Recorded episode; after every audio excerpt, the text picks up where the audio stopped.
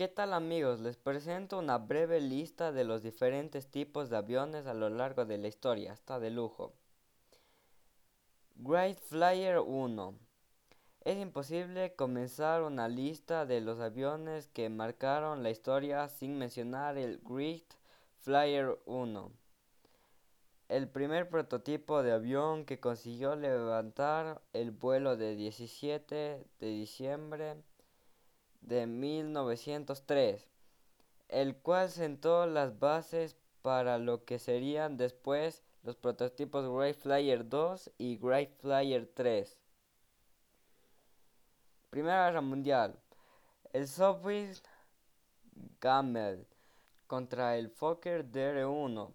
La Primera Guerra Mundial habría sufrido un desarrollo bastante diferente de no haber contado con los emblemáticos Sopit, Camel y Fokker Deer One.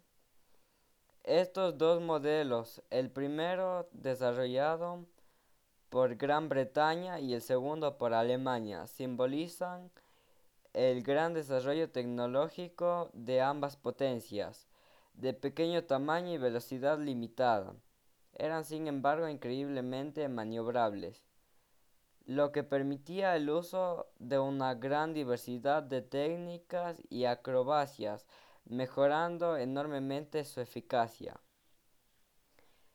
Spitfire, el más popular avión de guerra, interceptor, bombardero, caza embarcado, el Spitfire es sin lugar a dudas el más famoso de los aviones de la guerra británicos, creado en principio como sustitución para los antiguos biplanos.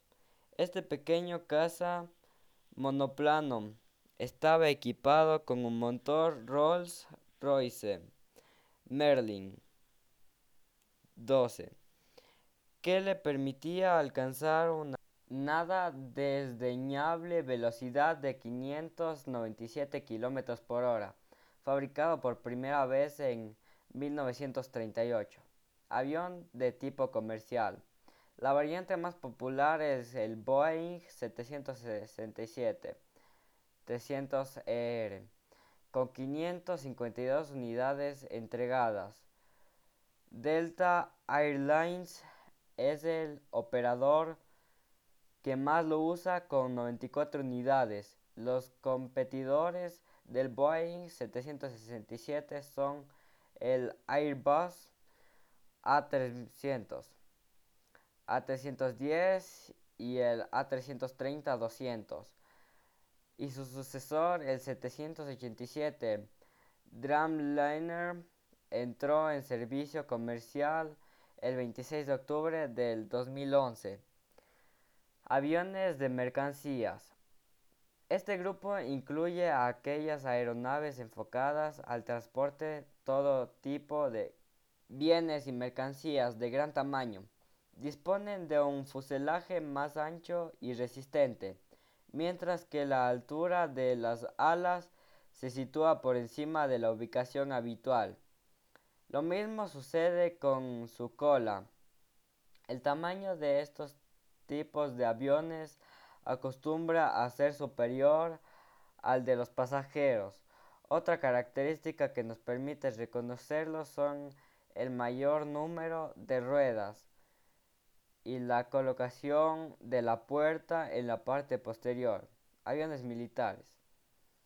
En concreto, los aerodinos militares pueden usarse para el transporte de mercancías, abastecimiento, avión ambulancia, reconocimiento, etc. O para el entrenamiento y combate, caza, bombarderos, caza bombardeos. En primer caso, suelen usarse aviones comerciales adaptados a necesidades militares.